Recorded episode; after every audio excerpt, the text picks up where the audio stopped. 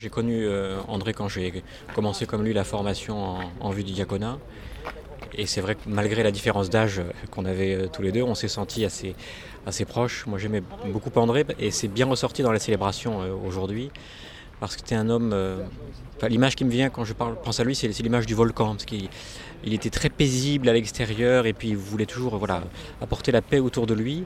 Et on sentait qu'en même temps, en lui-même, il était travaillé par plein de, questions et voilà, ça, ça le.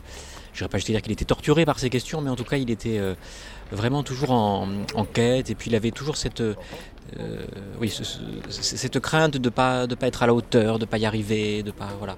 Et donc, je me souviens qu'on a beaucoup échangé dans, dans la perspective de, de l'ordination et, il me disait que voilà, à la fois il, était, il avait trouvé la paix parce qu'il avait vraiment ressenti très fortement cet appel, et en même temps il se disait mais voilà, mais je, qu'est-ce que je vais faire? Je, voilà. Voilà. Donc c'était toujours ce, mélange de, grande paix qu'il était capable de propager autour de lui, et, voilà, et, en même temps euh, habité par des questions vraiment euh, très profondes. Je pense un peu comme on l'est tous, mais chez lui c'était très voilà, cette opposition était très marquée, je trouve.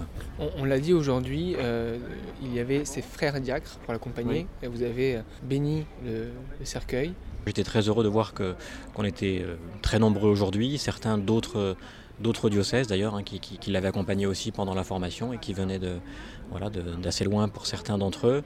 voilà et c'est vrai que ce, moment à la fin, moi j'avoue que j'ai essayé de retenir mes larmes toute la célébration, mais là ce moment-là était un moment particulièrement particulièrement fort. Voilà, c'était vraiment un, un dernier adieu.